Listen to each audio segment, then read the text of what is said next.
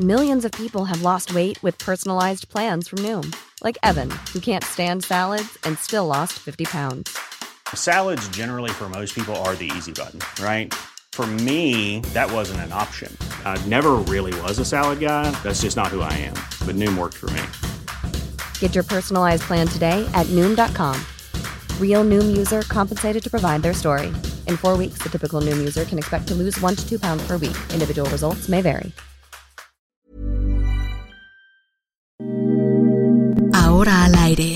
La una, con Salvador García Soto. Un encuentro del diario que piensa joven con el análisis y la crítica. A la una, con Salvador García Soto.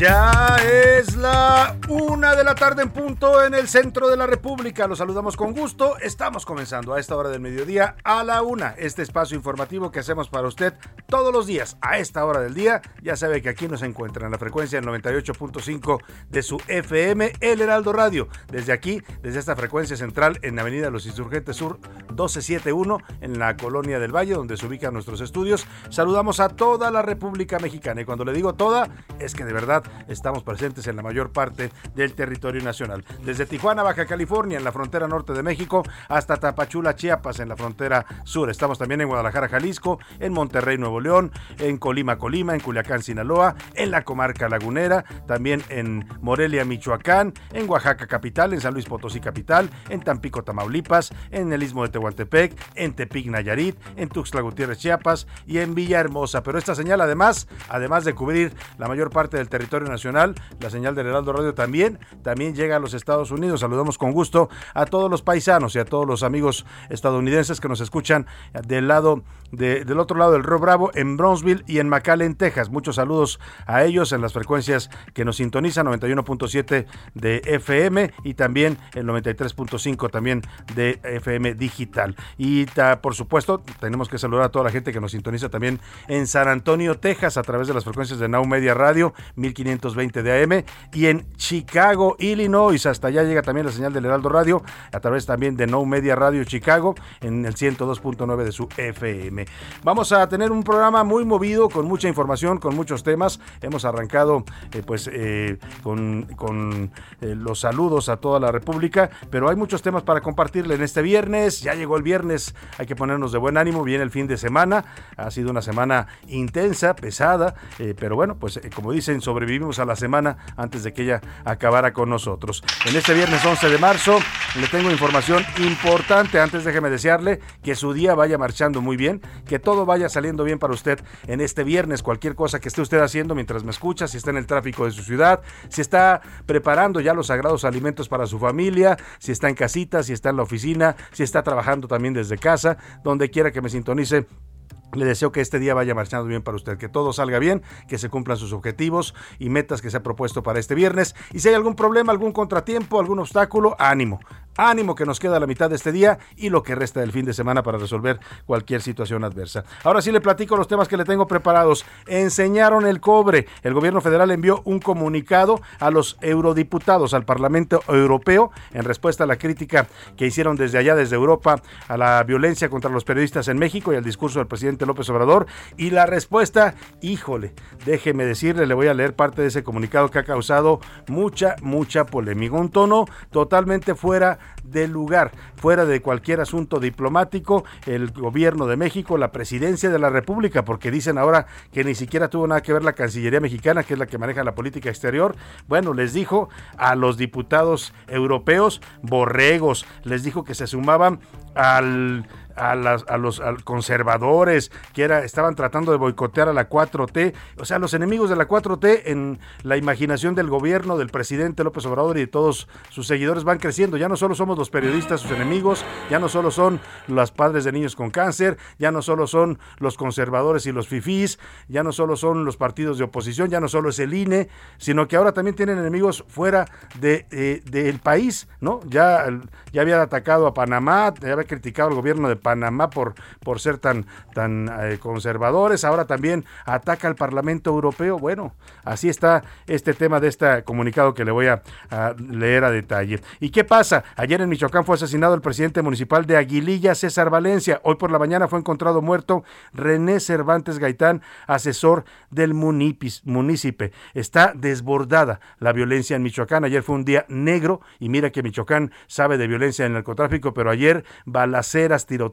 mataron a este alcalde de Aguililla. Bueno, está fuera de control el territorio de Michoacán, lamentablemente no es el único en la República. Vamos a, conversar hablando de cuestiones diplomáticas con Quirino Ordaz Copel, es el nuevo embajador de México en España, lo acaba de ratificar el Senado, fue gobernador de Sinaloa, priista para mayores señas, y va a llegar a España pues en un momento bastante complicado de las relaciones, aunque hay un intento por volver a relanzar estas relaciones. Estuvo visitando recientemente México el canciller español José Manuel Álvarez. Y la alternancia en Chile, el, presidente Gabriel Boric tomó protesta como nuevo mandatario de la nación chilena. Es un presidente joven, muy joven, 32, 33 años tiene Gabriel Boric, es el presidente más joven en la historia de Chile, también de tendencia de izquierda y bueno, con ideas bastante eh, progresistas en cuanto a lo que es eh, la economía y la sociedad de este país chileno. 36 años tiene ya, lo andaba yo siendo un poco más joven, de cualquier manera es bastante joven para ocupar ya una presidencia de un país como Chile, el señor Gabriel Boric. Le voy a contar todos los detalles. También sigue el aislamiento económico hacia Rusia. Le voy a tener el parte de guerra del día 16 ya de la invasión Rusia a Ucrania. Y es viernes, no pueden faltar los deportes, el entretenimiento. En la parte deportiva, Oscar Mota nos va a platicar de la selección femenil mexicana sub-20 que dirige Maribel Domínguez. Se clasificó ya al Mundial de la categoría. Además, fin de semana de Clásico Nacional, el duelo de Chivas América va a ocurrir allá en el Estadio OmniLife con un llamado de ambos equipos a la no violencia en el fútbol. También en eh, la de los viernes, Disney le fabricó un coche tipo película Cars al Checo Pérez, le hizo un coche como los de Cars. En el entretenimiento, Priscila Reyes nos va a platicar el día de hoy sobre este tema de, de Pixar y también sobre el escándalo que ha desatado las declaraciones de Sasha Sokol, exintegrante de Timbiriche, quien acusa que el productor Luis de Llano abusó sexualmente de ella cuando tenía 14 años de edad y él tenía 39. Vamos a platicar de este asunto escabroso que se está moviendo en la farándula nacional. Vámonos, si le parece, a las preguntas de este día, de este viernes, para que usted participe con nosotros. Tenemos muchos temas en la mesa, muchos asuntos de los cuales les voy a estar informando y comentando en este viernes, pero ya sabe que también aquí su opinión cuenta y sale al aire, así es que le hago las preguntas de este día. Esta es la opinión de hoy. El primer tema que le pongo sobre la mesa tiene que ver con esta respuesta, este intercambio que han tenido el Parlamento Europeo. El Parlamento Europeo es el órgano que agrupa a la representación de todos los países que integran a la Unión Europea eh, pues eh, primero fueron ellos los que criticaron al presidente López Obrador, le dijeron que el discurso de violencia contra los periodistas pues era muy inadecuado, que no estaba bien que el presidente violentara a los periodistas en lugar de protegerlos y la respuesta, uff, la respuesta anoche incendió las redes sociales y perdóneme, incendió los puentes de la diplomacia porque llegó directito de Palacio un comunicado a eso de las casi las 11 de la noche comenzó a circular eh, ahora comentan que incluso ya le decía, la Cancillería no tuvo nada que ver.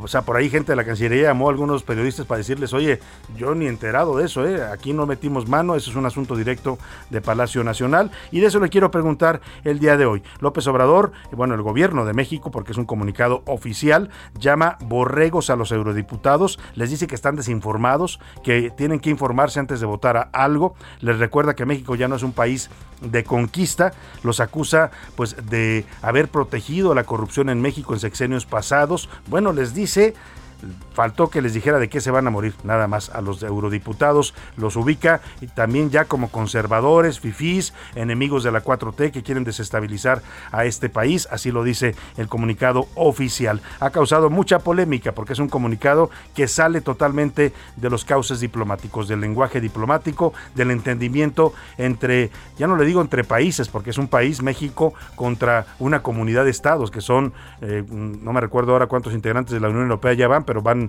yo creo que más de 18 o 20 países que integran la Unión Europea.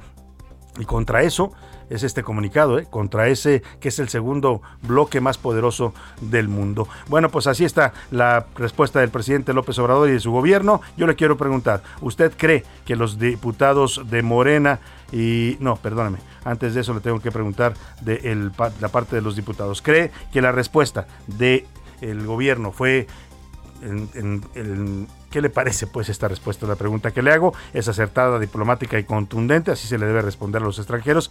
Es grosera, falta de diplomacia y es una vergüenza para el país porque así le han calificado muchos en las redes sociales. O Europa no debiera meterse en los asuntos de México. ¿Qué piensa usted? La segundo tema tiene que ver también con la mayoría de Morena en la Cámara de Diputados. Ayer ya le informaba yo este asunto. Aprobaron finalmente una reforma fast track, un decreto que pretende eh, terminar con la veda electoral. Es aquellos nos impusieron en la ley de revocación de mandato. Ahora quieren que el presidente y que los gobernadores y que la jefa de gobierno puedan hablar y decir lo que quieran, aunque esto viole la ley en términos de la veda electoral, es decir, puedan promover obras de gobierno, puedan decir el presidente está haciendo un gran gobierno, ha hecho muchas obras importantes, eso está prohibido ahora y ellos quieren que se permita. Bueno, aprobaron ese, ese, ese decreto por mayoría en contra de la oposición y usted cree con estas decisiones, o sea, lo que le planteo aquí es muy simple. Morena impulsa una ley, la mete a fuerzas al Congreso, la aprueba con su mayoría, que es la ley de revocación de mandato.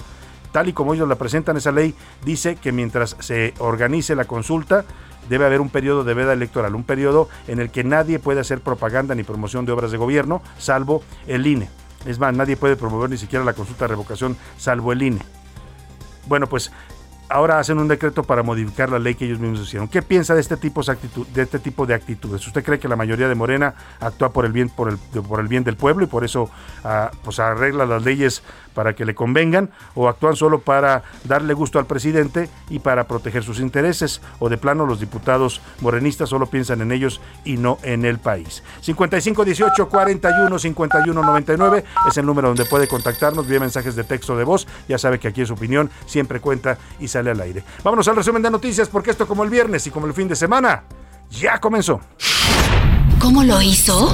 Un automóvil cayó desde el nivel 7 del estacionamiento de la Universidad La Salle en la colonia Condesa sin que registraran heridos. Solicitud. A un mes de la revocación de mandato, el PRD pidió al INE medidas más estrictas en contra del presidente López Obrador y funcionarios por difundir propaganda gubernamental en las conferencias mañaneras. Cambios. Diputados locales de Tamaulipas, en su mayoría panistas, removieron al secretario del Congreso, Ausencio Cervantes Guerrero, en una serie de sustituciones sorpresa que ha hecho el Congreso local de la tarde con 12 minutos y vamos directo a la información en este viernes. Hago contacto vía telefónica y le agradezco mucho que nos tome esta llamada con un eh, diputado del Parlamento Europeo. Él es el diputado Leopoldo López, es portavoz del grupo del Partido Popular Español en el Parlamento eh, eh, en América Latina. También además representa a su partido acá en este Parlamento de América Latina del Parlamento Europeo. ¿Cómo está, diputado? Un gusto saludarlo. Muy buenas noches para usted. Buenas tardes acá en México. Diputado, ¿me escucha? Es, Diputado, ¿me escucha? No se cortó la llamada. Estábamos marcándole directamente a Madrid, a este eurodiputado, para que nos diera su punto de vista sobre pues este comunicado, esta respuesta que les da el presidente.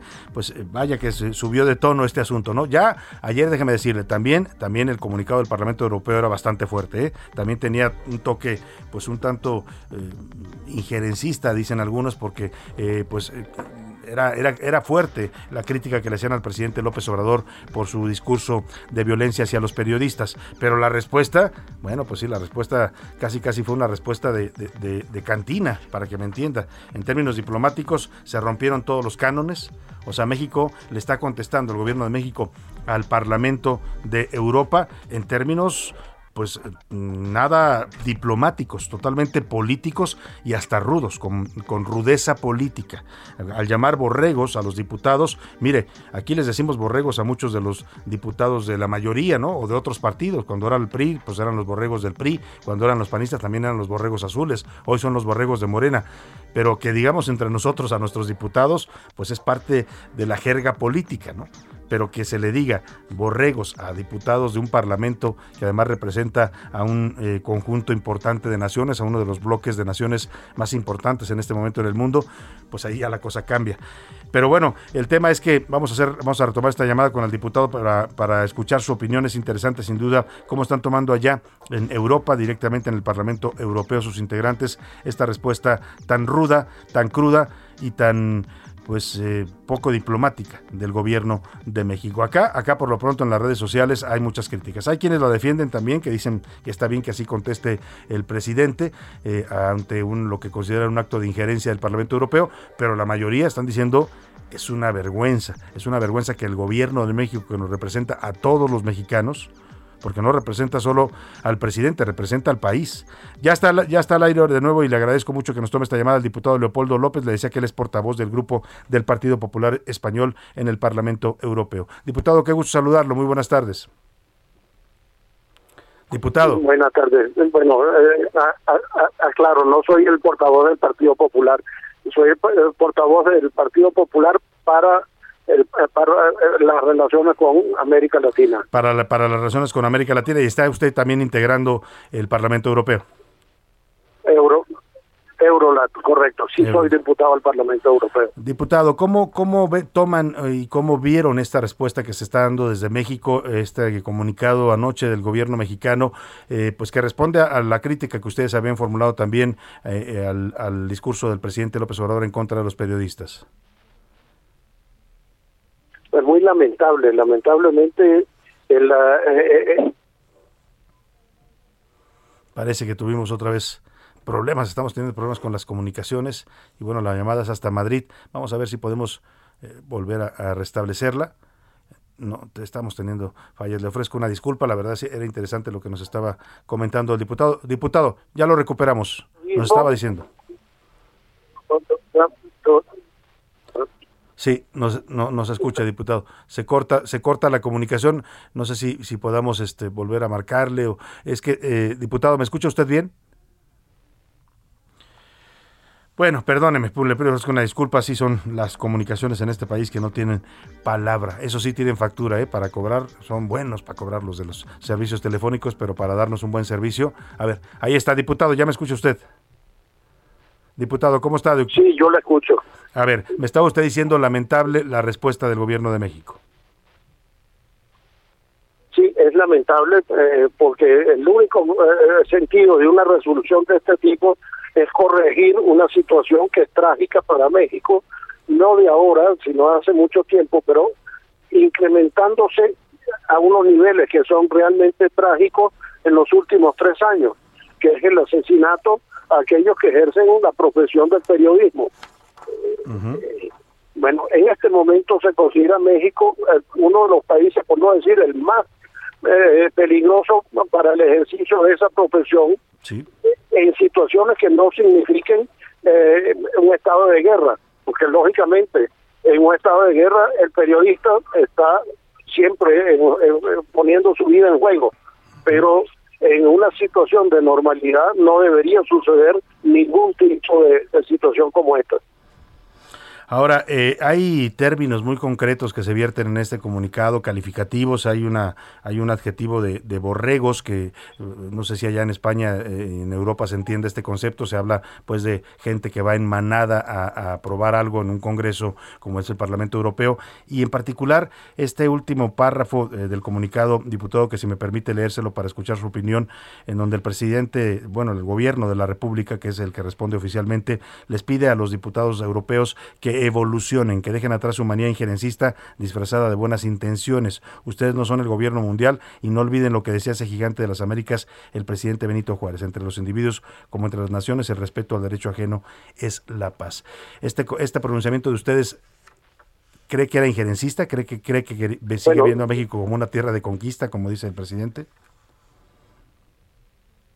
No, no, mire, eh, primero, eh, no estamos en ningún momento en, un acto de injerencia.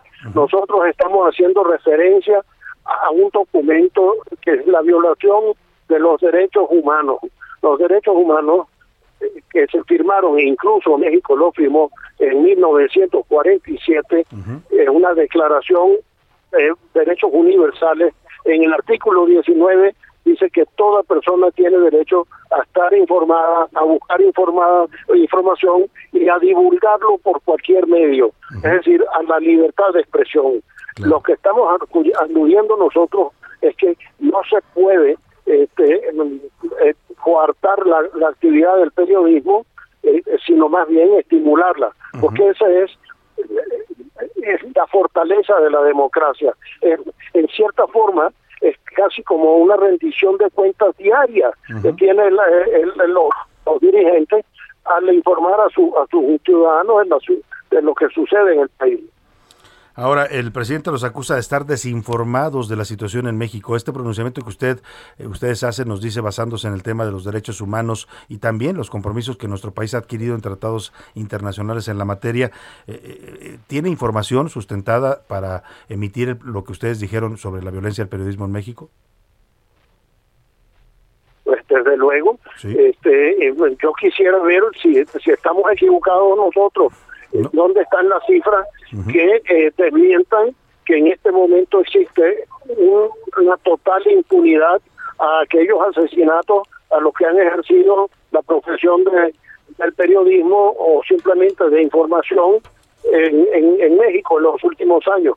Porque una, una frase emanada de un informe de, la Secretaría de Gobierno dice que el 95% de los casos de asesinatos a este tipo de, personas no han sido debidamente investigados ni llevados a juicio. Por lo tanto, lo califican de impunidad. Sí, sí, yo, yo puedo coincidir totalmente con usted. Lo que acá tenemos como información, incluso de, organismos eh, civiles que se dedican a, seguir este tema, es que efectivamente hay impunidad total en la mayoría de los asesinatos de periodistas y pues eh, no se sostiene esto que afirma el gobierno mexicano de que se están investigando todos y que se está castigando a los responsables. Hay también un señalamiento concreto en cuanto a lo que está pasando en este momento en el mundo. El presidente, el, el gobierno de México reprocha al Parlamento Europeo en este comunicado que, que ustedes están enviando armas a, Ucrania. Eh, dice que México no hace eso porque es un país pacifista. ¿Cómo toman esta crítica en medio del contexto de una situación tan complicada como la que está viviendo Europa del Este? Bueno, mire, eh, el mandar armas a un país que es indefenso en este momento, que ha sido violado por, de una forma injusta, precisamente tendría que preguntarse uno si deberíamos de quedarnos callados como eh, cuando eh, Hitler invadió a, todos los países europeos y nadie reclamó.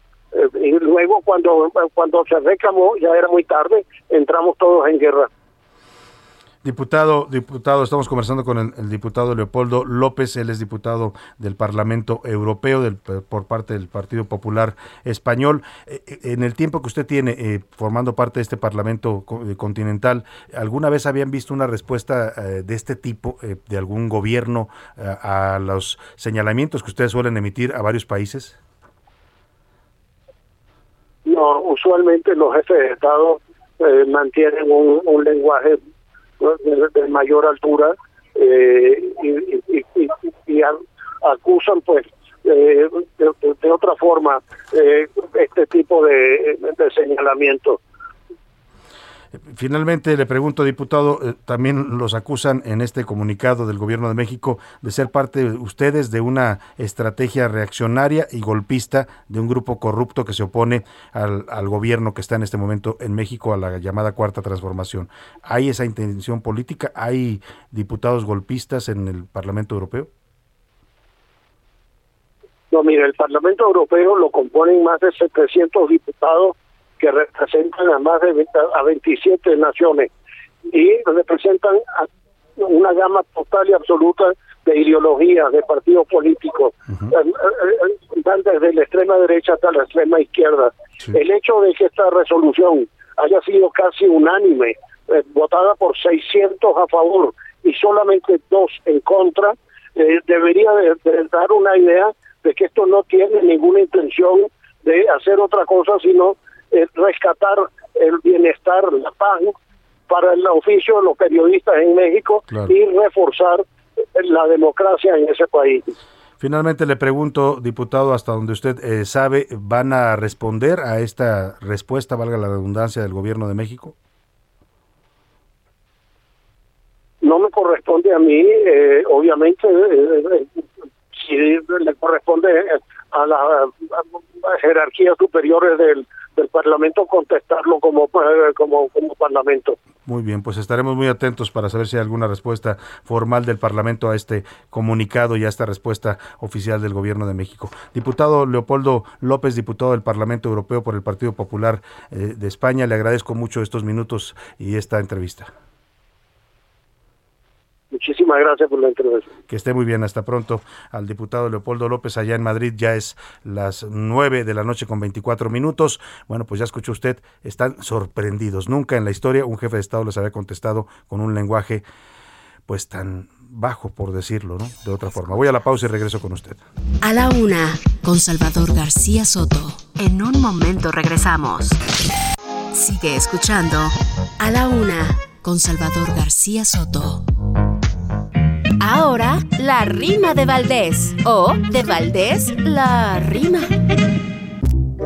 El ojo del huracán se ha postrado en Hertz Manero. Pero esto no es lo primero de lo que lo acusarán.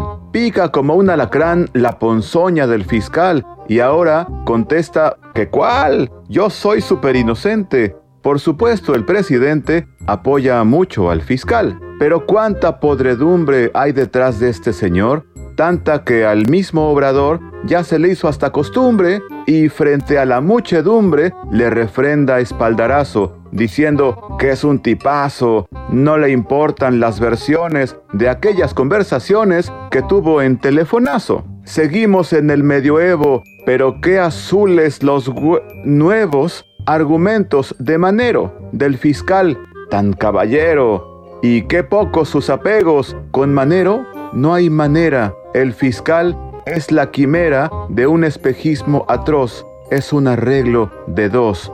Hay política rastrera. shake your body, baby, do that conga. No, you can't control yourself any longer. Come on, shake your body, baby, do that conga. No, you can't control yourself any longer.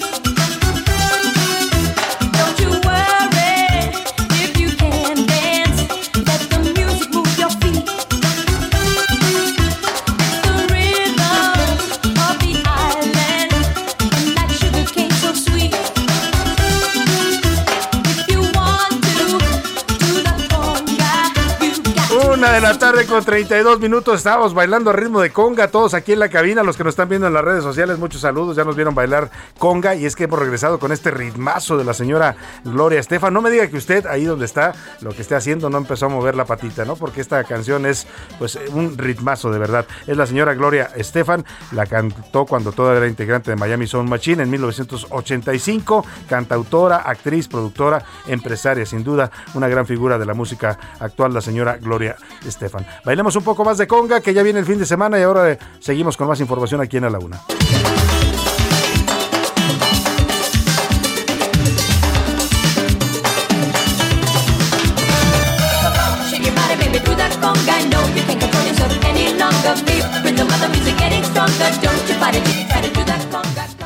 A la una, con Salvador García Soto.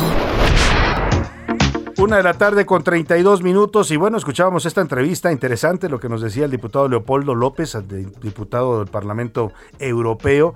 Bueno, pues sí están sorprendidos ¿eh? con el tono de la carta, sí están extrañados de el lenguaje que se utilizó, porque yo le decía, pues acá también todo el mundo lo dice, incluso ya salieron de la Cancillería Mexicana, de la oficina del secretario Marcelo Ebrard, el secretario de Relaciones Exteriores, a deslindarse de la carta, a decir, nosotros no la redactamos, nosotros no tenemos nada que ver, y es que es una carta que no tiene nada que ver con la diplomacia es una carta de golpeteo político. Mire, me quedé corto con lo de golpeteo de navajazo político, ¿no? Porque el presidente les tira como, si tuvieran una navaja los diputados europeos, así, como un pleito callejero. Así respondieron desde el gobierno de México en una respuesta que está pues eh, causando no solo extrañeza, sino mucha crítica y también algo de pena, pena ajena por pues por la forma en que se responde, ¿no? Habrá quien la suscriba y quien esté de acuerdo, pero pues en términos de la diplomacia internacional y de la relación que México tiene con, el, con Europa, pues no, no es una carta mm, adecuada ni mucho menos.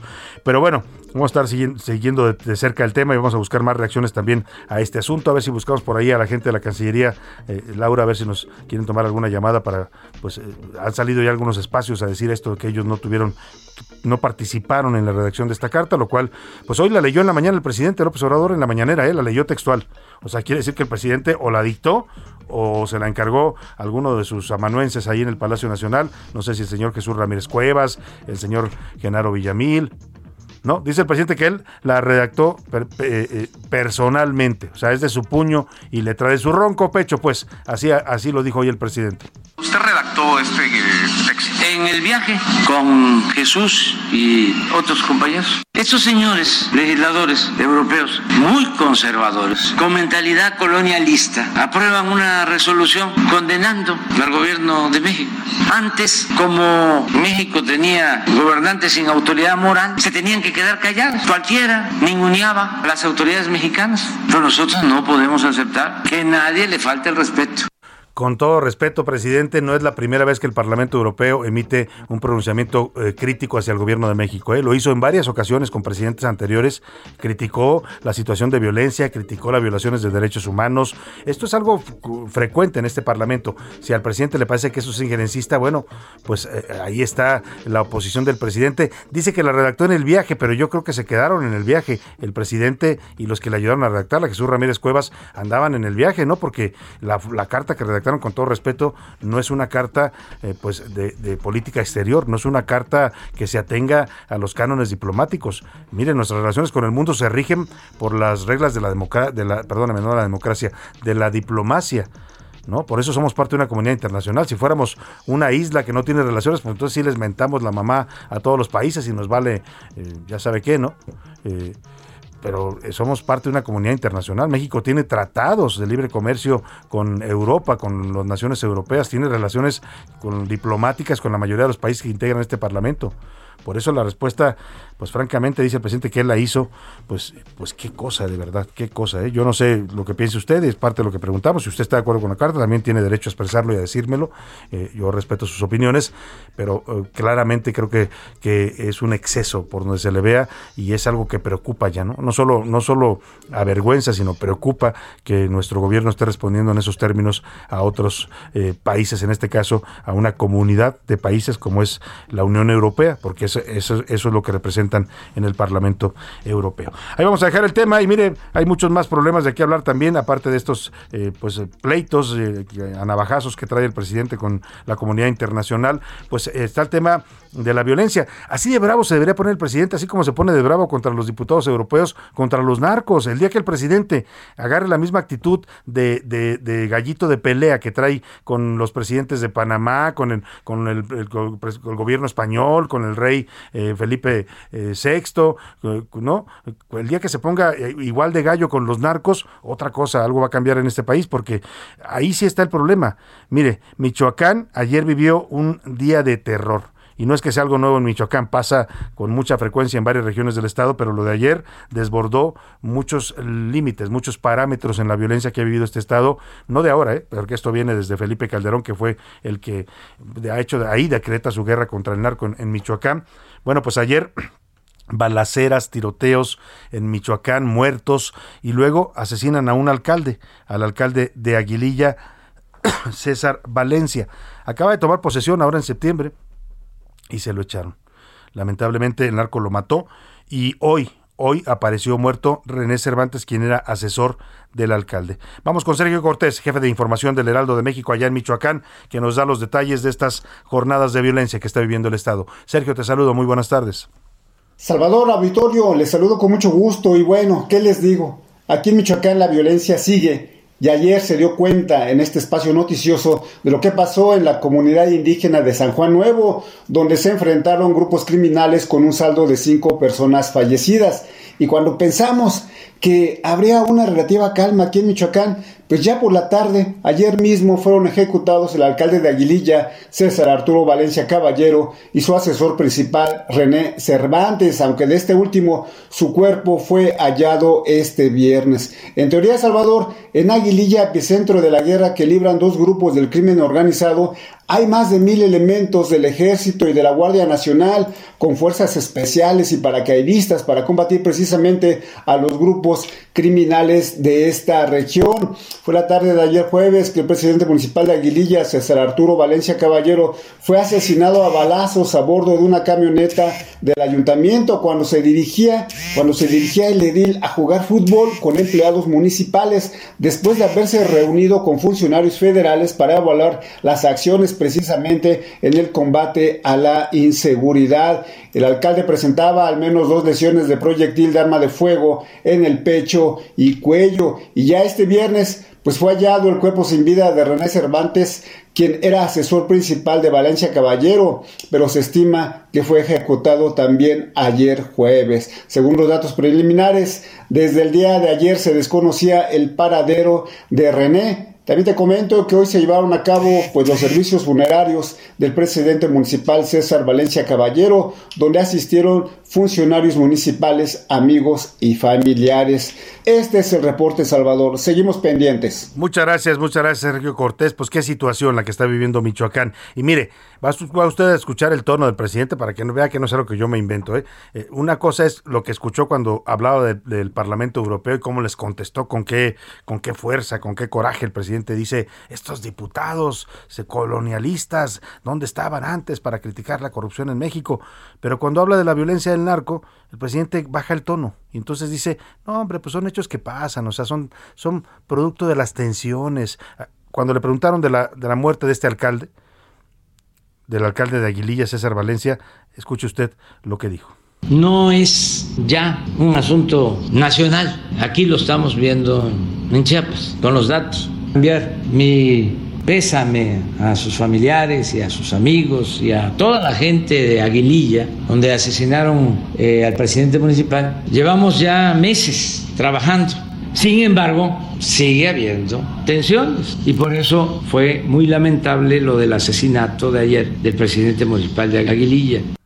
O sea, los mexicanos matan por tensiones, pues para que entiendan, para que entendamos lo que dice el presidente, ¿no? No se puede hacer nada porque hay tensiones y nos van a seguir matando.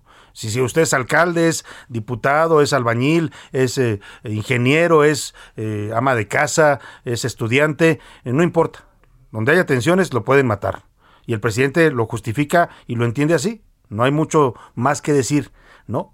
Yo quisiera escucharle al presidente ese tono así, decir, malditos narcos, desgraciados, entonces sí vamos a ir por ustedes y los vamos a acabar. Eso es lo que quisiéramos los mexicanos, que sea gallo donde tenga que ser gallo, no, no en, en pleitos internacionales que nada nos ayuda ni nos beneficia ni nos perjudica, sino todo lo contrario, como dijo el clásico Echeverría. La verdad es que sí es lamentable estas diferencias. Lo mismo pasó el día de la marcha de las mujeres, ¿no? A las mujeres las condenó, las atacó, les dijo violentas, les dijo que eran una bola de conservadoras y, y a los que andaban golpateando gente de, tirada en el piso en el estadio de la corregidora dijo, pues son hechos lamentables, son hechos que pasan, son tensiones, ¿no? Bueno, pues yo creo que el presidente ya lo había dicho y lo, lo sigo sosteniendo tiene equivocadas las prioridades. Algo, algo no le funciona bien porque ve las cosas, eh, o sea, ataca donde no tiene que atacar y justifica y es pacífico y es amigo de quienes no tendría que ser amigo.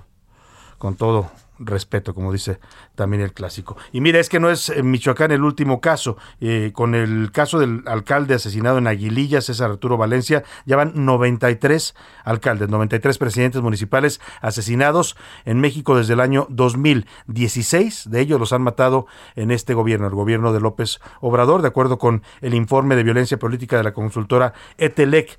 En la administración de Peña Nieto hubo 13 alcaldes asesinados con Calderón mataron a nueve alcaldes y hoy con el presidente López Obrador, como en casi todos los delitos, están rompiéndose los parámetros. O sea, este sexenio, el que se suponía que iba a ser el sexenio de la pacificación, está resultando ser el más violento en todos los delitos. Lo es en feminicidios, lo es en homicidios dolosos y lo es también en asesinatos de alcalde. Y si no, vamos a ver lo que pasa en Jalisco. Mire, la cosa no está muy diferente. En Tamazula fueron registrados bloqueos carreteros, incendio de vehículos y disparos en al menos tres comunidades. El gobierno municipal pidió a los habitantes que se resguarden, que suspendan sus actividades eh, bueno, suspendieron las actividades del gobierno, les pidió que cancelaran las clases, vaya, toque de queda para que me entienda virtual en Tamazula, eh, Tamazula de Gordiano se llama este municipio que está ubicado hacia el sur de Jalisco. Ya hay reacciones a lo que está pasando en esta zona del estado. Vamos con Mayeli Mariscal, nuestra corresponsal allá en la entidad jalisciense. Mayeli, muy buenas tardes. Luego de los actos de violencia que ocurrieron en las últimas horas en municipios que colindan con Michoacán,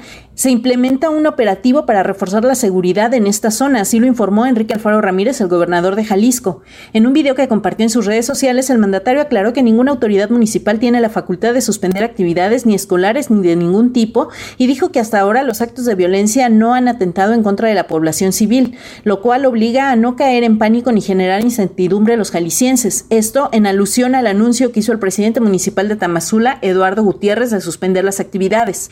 Entre los hechos que ocurrieron el día de ayer, primero está el asesinato de dos policías de Jocotepec que estaban atendiendo un choque y un vehículo al paso abrió fuego contra ellos y salió de camino justamente hacia Michoacán. Después, el incendio de dos tractocamiones en la carretera que va a Jiquilpan, Michoacán, en el municipio de Tamazula, en la comunidad de La Garita. Y luego, un coche también con armas incendiados en el municipio de La Manzanilla. Estos hechos alertaron al gobierno del estado y reforzaron la seguridad con elementos de la Policía Estatal, así como de la Fiscalía. Y por lo pronto, confirmó que la Mesa de Seguridad Federal está enterada y en comunicación constante, así como los gobiernos de los estados con los que colinda Jalisco y en donde se han tenido eventos de inseguridad en las últimas fechas, que son Zacatecas, Michoacán y Colima. Esa es la información desde Guadalajara. Excelente tarde. Excelente tarde también para ti, Mayeli Mariscal. Pues qué situación de verdad la que se está viviendo en esta parte del país, entre Michoacán y Jalisco, pues están viviendo este fenómeno de violencia en narcotráfico, igual lamentablemente que otras entidades del país. Y vamos a otro tema importante. El Senado ratificó eh, la semana pasada con 74 votos a favor, ah, bueno, fue esta semana, de hecho fue esta semana, ¿no? el martes, si mal no recuerdo, eh, a Quirino Ordaz Copel como nuevo embajador de México en España. Después de un largo periodo de espera, porque tardaron en España en darle beneplácito, finalmente se dio y mire, coincidió además en la aprobación de esta, eh, de esta embajada en, de México en España, el nombramiento de Quirino Ordaz, con la visita del canciller José Manuel Álvarez, que vino en un tono bastante conciliador a hablar de pues que España no quiere pausas con México en la relación como propone el presidente López Obrador, sino que quiere reimpulsar, relanzar la relación, incluso se creó una comisión binacional para eh, impulsar eh, varios temas de esta relación bilateral. Hago contacto vía telefónica y le agradezco mucho que nos tome esta llamada con Quirino Ordaz, nuevo embajador de México en España. ¿Cómo está, Quirino? Qué gusto saludarlo. Buenas tardes. Salvador, mucho gusto en saludarte. Oiga, pues eh, ya está usted, me imagino, con las maletas listas para viajar a, Madrid después de esta ratificación del Senado. Le tocó, entiendo, también estar en esta visita ya del, canciller José Manuel Álvarez, eh, Álvarez, perdóneme. ¿Cómo vio el tono, cómo vio la reunión y cómo ve el panorama de esta relación, pues que ha pasado por altibajos en los últimos meses? Muy, muy provechosa, muy productiva la reunión que se tuvo, la visita del eh, ministro Álvarez eh, además muy oportuna porque el hecho de que haya venido eh, lo que significa pues es el enorme valor, la prioridad que tiene eh, para, para España nuestro país. y bueno, pues es, es una persona, un funcionario muy culto, inteligente, comunica muy bien, en un ánimo, como bien lo decías, fraterno, conciliador y con todo el propósito pues de de seguir fortaleciendo pues el gran flujo de inversión comercial, turístico, cultural que, que nos une a estos dos grandes países. Así es que eh, eh, efectivamente fue mi primer acto público como, como embajador después de haber sido ratificado por el Pleno del Senado. Y, y bueno, pues eh, para mí muy un espacio de mucho eh, apoyo, ayuda, porque pues eh, en las reuniones que se tuvieron con él, pues se pudieron abordar diferentes temas a, destacar pues en la relación con España. Y en el tema de eh, educativo, de fortalecer la cooperación técnica, científica, aumentar las becas, ver la posibilidad pues de, que este mismo año pueda activarse lo que es la Comisión Binacional México-España que está parada desde el, desde el 17. Eh, en el Senado se abordó también la importancia también de, de eh, relanzar también la reunión interparlamentaria México-España y creo que esos serían muy buenos eh, mensajes de comunicación pues para, para avanzar en los diferentes temas entre nuestros países. Claro, ese día esta visita del canciller Álvarez, eh, Álvarez de, España, eh, eh, escuchamos también de parte de México del canciller Marcelo Ebrard este mismo discurso de interés de México por relanzar la, la relación, también de la importancia que tiene para nosotros España como relación histórica, cultural, pero además también de negocios, porque es el segundo inversor más grande en México. Pero también escuchamos la otra parte, la otra posición del presidente López Obrador ese mismo día, insistiendo en que él pues quiere esto de poner pausa en la relación, aunque no habla, eh, eh, aclara el presidente que no habla de romper relaciones. Entre estas dos posiciones que parecen eh, pues ir en sentido distinto, ¿hacia dónde se va a mover el embajador una vez que llegue a Madrid? Bueno, mira, a ver, el, objetivo, el propósito, pues de que vaya ya a, representar a nuestro país es el de fortalecer justamente ya la, la relación con España porque bien lo dices, pues hay una, eh, son casi siete mil empresas españolas las que eh, están asentadas aquí en México, es el segundo país inversor en importancia después de Estados Unidos, pero además hay 500 empresas mexicanas ya en España, entonces es, es muy fuerte ya el flujo comercial. Creo que el contexto en el que se ha referido el presidente es en relación a a determinadas empresas en una situación particular, pues que las autoridades competentes verán en, en, su momento, pero el objetivo también, eh, como se ha platicado eh, con, con los españoles ahora que estuvieron acá, como lo se ha manifestado, pues es es, estrechar más la, la, relación, en el, con el respeto entre ambas naciones, pero ante todo el gran cariño que hay entre nuestros pueblos y, y oye, Salvador, hay más de, hay casi 40 vuelos semanales. ya hay un intercambio impresionante. Un flujo incluso migratorio también. Ahora, embajador, llega usted a Madrid, eh, usted llega con una experiencia eh, política de gobierno, estuvo gobernando seis años el estado de, Sinaloa, pero no tiene mucha experiencia diplomática. También algunos le han cuestionado eso. ¿Cómo va, cómo va a enfrentar este, este reto? Porque supongo que para usted profesionalmente en su carrera también es un reto pues llegar a construir o reconstruir o relanzar la relación en este momento. Bueno, al contrario, yo lo veo como una gran oportunidad en este contexto, esta gran misión eh, que tenemos enfrente, eh, pero sin duda hay un gran apoyo también de gentes del servicio exterior. Bueno, del 78 para acá, que fue cuando se reanudaron las relaciones con España, eh, solo dos embajadores, bueno, mujeres han sido de carrera. Es decir, la, la la, la, mayor parte de los representantes de los embajadores quienes han estado en España, eh, el perfil ha sido político. Pero yo creo que la experiencia de haber gobernado un Estado, pues te da una enorme capacidad de interlocución, de negociación, de conciliación, justamente para más en el, en el momento que estamos viviendo, creo que eso es lo que hay que destacar. Yo soy empresario también y creo que pues eso me da un panorama importante del, del valor que tiene la inversión, la relación comercial y, y no se diga todo el aspecto cultural, así es que tenemos que seguir promoviendo eh, la inversión para que eh, ser un facilitador eh, de, de, todas nuestras actividades, no solo económicas, sino en, todas las vertientes, para que crezca más el vínculo entre España y México. Si hay eh, siete mil empresas, pues ojalá eh, crezca a siete mil quinientas, ocho mil empresas. Si hay 500 ahorita ya empresas mexicanas en España, pues creo que este puede crecer mucho más. O sea, el, el, campo de oportunidad es enorme y como lo ha señalado el propio presidente, en un marco obviamente de, comunicación y respeto, que eso es lo importante. O sea, eh, eh, lo que le entiendo, embajador, y corríjame si me equivoco, es usted se va a concentrar en su trabajo diplomático, en relanzar la relación, en cuidar la relación de negocios, en la relación cultural, y la parte esta de las empresas Iberdrola y Repsol y esas que el presidente acusa de haber eh, pues abusado de México, esas se atenderán en otro, en otra, en otra oficina.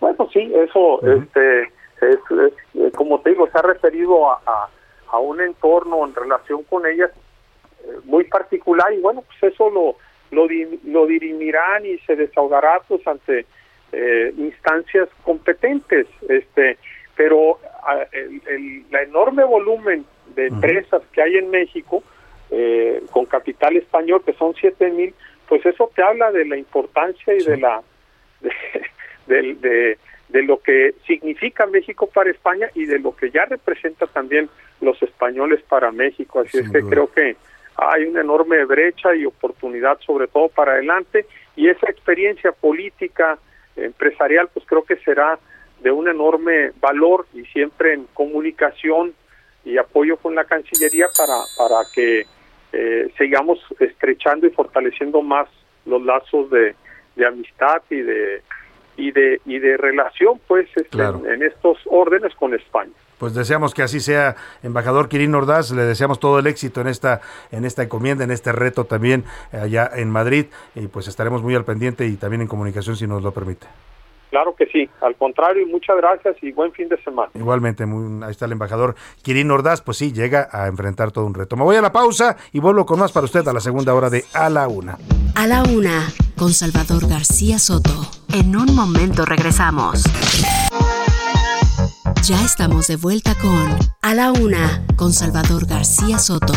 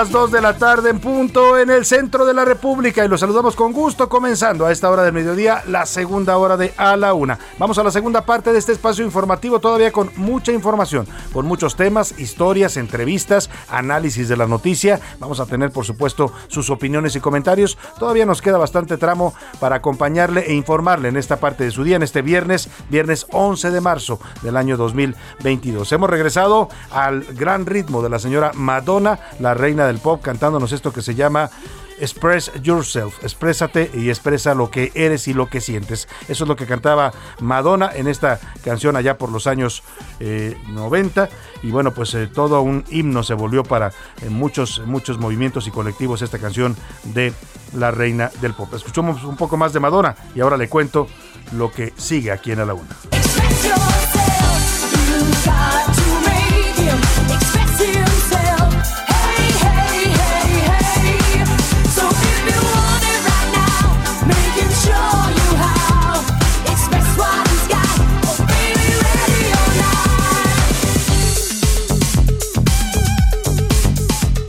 Vámonos, vámonos a la información que tenemos para esta segunda parte. Iremos hasta Santiago de Chile porque hoy, cerca de las 9 de la mañana, Gabriel Boric tomó protesta como nuevo presidente de Chile. Una toma de protesta histórica por tratarse de un presidente muy joven, 36 años, además de tendencia de izquierda, algo que no se veía en Chile, pues eh, ya por lo menos en un par de periodos que había estado gobernando la derecha y con ideas además también muy, muy, muy de avanzada el señor Gabriel Boric. Vamos a hablar de este fenómeno interesante allá en el Cono Sur. También qué pasa con las gasolinas en México? Siguen pues registrando alzas en algunas estaciones de servicio bastante fuertes. ¿eh? Ayer le reportábamos que había algunas en donde estaban vendiendo hasta en 30 pesos la Premium, 26 pesos la Magna. Claro, hay variaciones, ¿eh? hay variaciones, ayer se lo decía, hay otras donde está más barata, es cuestión de buscarle, pero de que están subiendo en México como en los Estados Unidos, están, mm, bueno, en todo el mundo prácticamente, es un fenómeno mundial que tiene que ver con la guerra en Ucrania. Eh, Rusia es el tercer país petrolero del mundo, el tercer país productor de petróleo en el mundo, y bueno, pues evidentemente la guerra en estos momentos está afectando este tema. Y hablaremos también, bueno, vamos a conversar sobre las gasolinas con el Procurador Federal del Consumidor, Ricardo Sheffield, para que nos diga qué reportes tiene la Profeco de este tema de los aumentos en las gasolinas. Hablaremos también de la comida chilanga, cómo comemos los chilangos. Ay, vaya que comemos, ¿eh? Y, de todo. Aquí, como capital de la República, encuentra usted comida de todo el país, pero además también inventos propios de los chilangos, ¿eh? Nos inventamos que la torta más grande, que, que, que, el, que el aguachile más picoso, que los tacos de pastor más. Bueno, en fin, hay mucha comida. Ya se me hizo a la boca nada más de, de pensar en la comida que comemos acá en la gran capital de la República. Este mes lo estamos dedicando a homenajear precisamente a la gran, noble y leal Ciudad de México. Y vamos, si le parece, como siempre a esta hora del programa, a saludar a Priscila Reyes, que ya regresó, se fue por ahí una gira internacional. ¿Cómo estás, Priscila? Bienvenida. Pero rapidísimo, ¿eh? nada más me teletransporté y me regresé. ¿Cómo, estás, Priscila? Pues buen viernes para todos los que nos estén escuchando, querido Jay. Les mandamos un fuerte abrazo. José Luis Sánchez. Salvador García Soto, viernes, que te quiero viernes. Pris, ¿cómo estás? Bonita tarde. Acalorada tarde, que aunque no te guste. Súper acalorada. Pero yo veo a Priscila con chaleco. Yo también. O sea, pues Priscila... está, ligerito. Está ah, chaleco, es, es, chalequito nomás, así como accesorio. Pues. Nada más de, vista. Saludos a todas y a todos, qué gusto escuchar. Gracias, gracias José Luis, gracias Priscila. Hicimos dos preguntas interesantes el día de hoy. La primera tiene que ver con esta respuesta, pues inusual, atípica y bueno, bastante polémica por llamarla de alguna forma, que dio el gobierno de México al Parlamento Europeo, que ya hemos estado comentando y que está generando muchas reacciones, ya no solo en nuestro país, también allá en Europa. Esa fue la primera pregunta. ¿Qué pensaba usted de esta respuesta del presidente? Y el segundo tema, José Luis. Ayer la Cámara de Diputados en Fast Track, les tardaron más en llegar que en aprobarlo, ya echaron para atrás esto de la veda electoral para que los funcionarios puedan hablar de los logros que tengan en sus gobiernos mientras exista este tipo de veda electoral. No es retroactiva, ayer lo decías, no va a aplicar para la revocación de pero sí a partir de los otros pero, pero, el hecho es, es, es, delicadísimo, ¿no? O sea, ellos aprueban una ley, ellos la impulsan, ellos la votan y no, y luego no les gusta la ley porque les, les, está incomodando y la quieren cambiar, la quieren anular. Qué cosa de verdad esto. ¿eh? Es un mensaje gravísimo el que se manda ayer desde la Cámara de Diputados. Los diputados que hacen las leyes, pues las cambian a contentillo, ¿no? Si no le gusta al presidente la ley, no se preocupe, señor presidente, se la cambiamos, ¿no? Y aunque no se pueda legalmente, ni constitución, se la hacemos a su modo, pues, a su medida, ¿no? bueno, pues ahí está el tema, los dos temas sobre la mesa. ¿Y qué dice el público? ¿Qué dice el público? ¿Cómo es, Chava Pris y Pepe? Qué semana llena de información. Hoy es viernes de bajar la temperatura con una buena michelada. Yo invito, dice Víctor Cruz. Ya se me antojó. ¿Han probado esas? Allá también ya levantaron la mano en la cabina varios. ¿Han probado esas que les ponen camarones, platanito? Bombas, creo que se llaman, ¿no? Ahorita le preguntamos al chef Israel, pero creo que se llaman bombas. deliciosa, ¿no? Esas de micheladas, les ponen tamarinditos. Salvador, hay de todo. Hay gente que le pone. Hay una especial en Netflix sobre la comida en. en eh, Así, sí, de la en diferentes lugares, pero de hecho, básicamente en la Ciudad de México, ¿eh? y de micheladas, no, hombre, ahí con, con gomitas, con pescado, con chilaquiles, lo que tú quieras. Recuerdan que aquí lo hablamos incluso. El otro día vi que había unas ya con birria o algo así. No, incluso hablamos esto, esto, en el cotorreo. En la época del chile nogada había una michelada con chile, nogada. Sí, no, con nogada, exacto. Esta es la ciudad de las mil posibilidades en la gastronomía. Usted pruebe que está bien. Buenas tardes, Salvador. Pues no que es muy amoroso AMLO y ahora hasta pelea con extranjeros. Perdón por las imágenes y es que nos manda ahí pues, unos memes. Mm, sí, la verdad es que sí. Yo veía esta campaña que han hecho porque ya hicieron una campaña tremenda, ¿eh? Yo no sé dónde está saliendo el dinero, pero ayer que andaba por periférico hay como 20 espectaculares con la cara del presidente López Obrador, promoviendo que la gente vaya a la consulta de revocación de mandato y voten a favor de él, o sea, la, que se quede el presidente, dice, ¿no? Que siga el presidente. Hasta parece que seguimos en 2018 con campaña, él, campaña. Vota por él. Pero nada más que está prohibido por la ley. Nadie puede pagar publicidad para promover la consulta de revocación de mandato. ¿De dónde sale la lana? ¿Quién la está pagando. A lo que iba el comentario, Priscila, me desvió un poco, es a lo que dice nuestra escucha, porque ahí aparece el presidente súper sonriente, ¿no? Tú ves la cara del presidente y dices, qué hombre tan amoroso y tan tranquilo y tan feliz, ¿no? No parece este que anda peleando. peleando. Salvador, es que cuánto pleito, que a Austria hay que decirle soberbios, que a la canciller de Panamá hay que decirle la Santa Inquisición, y ahora acá a los eurodiputados hay que decirle que son borregos, o sea, vamos a acabar, pero peleados con, peleados con todo el mundo. Dice, el chavo del toro y en su tweet, ahora sí menos, nos van a regresar el penacho. Pues no, pues no, que nos van a andar regresando. Nos mandan saludos desde Jalisco, es una farsa del gobierno federal. En este momento el municipio de Tamazula están circulando vehículos del cártel y nada de ejército ni gobierno del estado. Tiene toda la razón, porque dijo el presidente, hay, ya tenemos presencia ahí en Michoacán. Sí, ¿cuántos dijo nuestro corresponsal? Mil, Más de mil elementos de la Guardia y del Ejército en, en, Aguililla, Michoacán. Más de mil soldados y no pudieron evitar que mataran al alcalde de Aguililla. Ahora, el, escuchas se, se refiere a Tamazula, ahí en Jalisco, donde continúan estos, eh, pues, ¿qué le puedo decir? Caravanas de automóviles y de, autos. Despliegues del, narco, pues, ¿no? Y sin que la autoridad haga Nada. Señor Salvador, siempre los escucho, quisiera que me orientaran. Tengo dos meses que los del banco me llaman para adquirir una tarjeta de crédito. Ya les dije que no, diez veces al día, ya me siento acosada, lo dice Laura. Laura, denuncia el teléfono. Laura, a mí me pasa lo mismo, ¿eh? a mí también. Les he bloqueado, les he dicho de la manera más educada, por favor, bórrenme de su lista, no me interesa su tarjeta de crédito. Pero jamás te, van a siguen hablando. Lo que puede hacer Laura, y se le doy, ahorita le decimos exactamente la página, puede eh, entrar a la página del IFETEL y hacer el trámite para que su número quede bloqueado para los bancos. Hay un trámite especial que el IFETEL ofrece para que usted no reciba mensajes de bancos, ni de ofertas, ni de promociones, ni de tarjetas de crédito. Usted pone su número, hace el trámite y lo pone ahí en esa lista y ya no la van a molestar. Es el Reus, ¿no? Uno es para privados y otro es para ¿eh? bancos. porque ya me harté, de verdad. Háganlo, es que ya no, para que y además, ¿sabes qué te hablan? Sábado a las 8 de la mañana te ah, están hablando del banco. Sí, y le dices, por favor, ya lo dije. Ah, sí, lo, lo registro en el sistema y a los dos minutos otra persona. Buenas tardes, ¿quieres yo, ¿sabes qué hago? Los bloqueo. Bloqueo el número, pero me hablan de otro porque son conmutados tienen como mil líneas. A ver, les doy, les doy rápidamente tres opciones. Por teléfono, si usted vive en la Ciudad de México, Monterrey o Guadalajara, apunte 96 28 00 00. A ver, repetimos. 96 28 00 00. De los demás estados de la República, 800 962 8000. 800-962-8000. Ahí usted da el teléfono, su número telefónico. usted dice, y quiero que mi teléfono quede reservado para no recibir promociones bancarias. Y ahora le doy una página, apúntele, le doy REPEP, se lo de R de ratón, E de Ernesto, P de papá, E de Ernesto, P de papá, punto profeco, punto gov, punto MX, diagonal, registrar teléfono. Ahí va a aparecerle un formato donde usted puede poner su teléfono con extensión y lo va y ahí incluso usted puede escoger los sectores, comercio, bancos, telecomunicaciones. Usted quiere, usted decide a quién bloquear. Si no quiere que le hablen tampoco de las tiendas, de promociones, de Libre, esas, pues, esas, ¿no? Esas del Palacio y esas también los puede bloquear. Exactamente. Pero bueno, para hacerle más fácil las cosas a nuestra radio escucha, porque aquí siempre nos gusta tomar en cuenta lo que nos piden y escucharlos, vamos a subir en este momento el link de la página donde usted puede hacer este trámite en internet. Lo vamos a subir a nuestra cuenta de Twitter en arroba S García. Así es, así es, Salvador. Y bueno, pues ahí están los teléfonos. Creo que nos escuchamos. Ya, ya, nos escuchamos. Ya. Creo que sí estamos al aire, pero dejamos de escucharnos en los audífonos. algo muy raro. Nos quedamos un poco solos, pero, no ya estamos bien. Bueno, por acá les mando muchos saludos, siempre los escucho. Muchas gracias. Buenas tardes, mexicanos despierten, vean lo que es Obrador. Los borregos también están en el Parlamento mexicano. Lo dicen por acá. Saludos desde Michoacán, Miguel Ángel Covarrubias. Saludos, Salvador, a ti y a todo tu equipo. ¿Qué pasa? Cuando hablas de la violencia en Michoacán, se corta la señal y dicen que se corta ya. Mm corta en Morelia. En nuestra frecuencia de Morelia 2. Ahorita lo vamos a revisar. en este momento lo revisaremos. Buenas tardes, Rosa María. Qué vergüenza de haber elegido a López. Va de mal en peor, poniendo a México en la palestra el ridículo a nivel mundial. No tiene la menor idea de lo que es un estadista. Lo están poniendo por acá. Saluditos a todo el equipo, nos están diciendo muchas gracias. Eh, desde Azcapotzalco, Alberto Reyes, te mandamos un fuerte abrazo, gracias. Salvador, Ricardo Cosío Ibarra, el presidente López siempre ha actuado como buscapleitos, porro, peleador, callejero.